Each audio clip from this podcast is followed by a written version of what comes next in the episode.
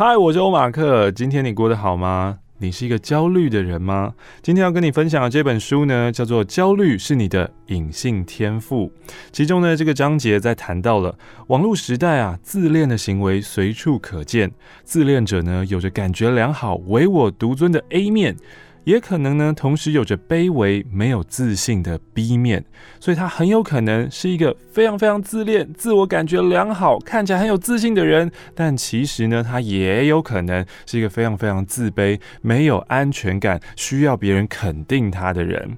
作者尹依依认为，张爱玲就是一个有明显自恋型人格的人。她对自己的写作能力有着很强大的自信，把自己呢看作是天才。然而，在面对胡兰成的时候，张爱玲却写出了：见了他，我变得很低很低，低到尘埃里，但我心里是欢喜的，从尘埃里开出花来。这样有点卑微的话。作者说，有种自恋叫做内向型自恋，他们的内在自我非常脆弱，表面上他们看起来很害羞、很谦虚，有点焦虑，需要透过别人的评价、外在的肯定或事业上的成功来获得满足。他们通常在暗地里面觉得，嗯，自己很有天赋，非常特别，与众不同。对这样的人来说呢，任何的批评都是冲着他来的人身攻击啊！他没有办法区分。对事不对人，对于不合己意的言论呢，会瞬间升起防卫机制。他们会觉得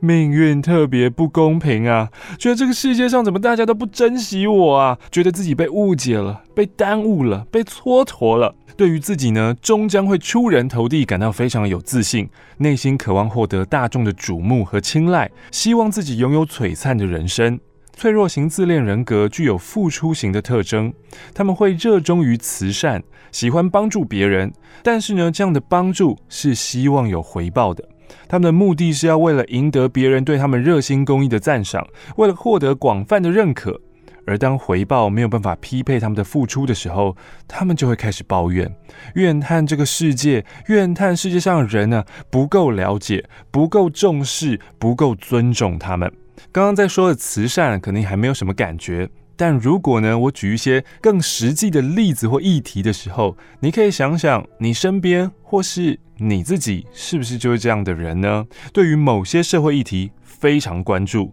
像是动保，当有毛小孩、猫猫狗狗受虐的时候，你会有非常非常强烈的情绪反应；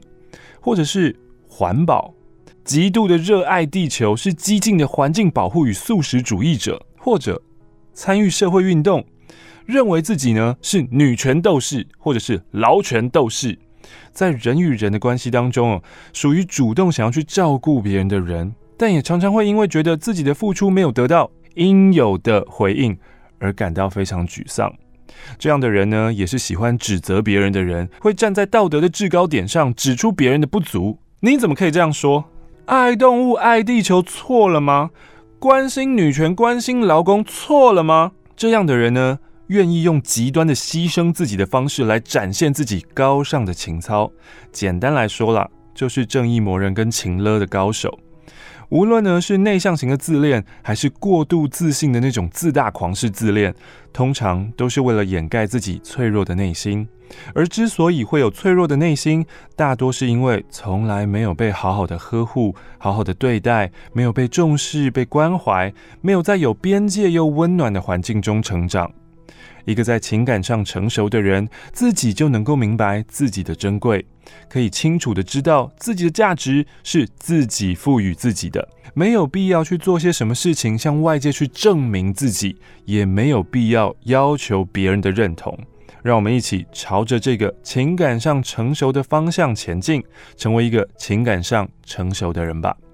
感谢你收听这一集的马克说书，我是欧马克，也欢迎你追踪我的 Instagram，搜寻欧马克或是马克说书，马克信箱就可以找到喽。那么听完了这集的节目，如果你有一点点感觉到你被冒犯了，其实就是一个很好的指标，证明你可能是内向型自恋的人格。不相信的话，从头回去再听一次，然后再。没有办法区分对事不对人，对于不合自己的言论会瞬间升起防卫机制这几句话，暂停下来，反复聆听，然后好好的想想，为什么你会觉得这集节目听起来特别刺耳？当你觉得有被戳到的感觉的时候，那是一个 sign，告诉你可以好好的往这个情绪去深挖下去。也许借由这个机会，你可以找到更深层、认识更多的自己。嗯，好的，我是欧马克，希望我们都可以成为情感上成熟的人，放下焦虑，放下批判，深呼吸，Namaste，Peace，Amen，阿弥陀佛。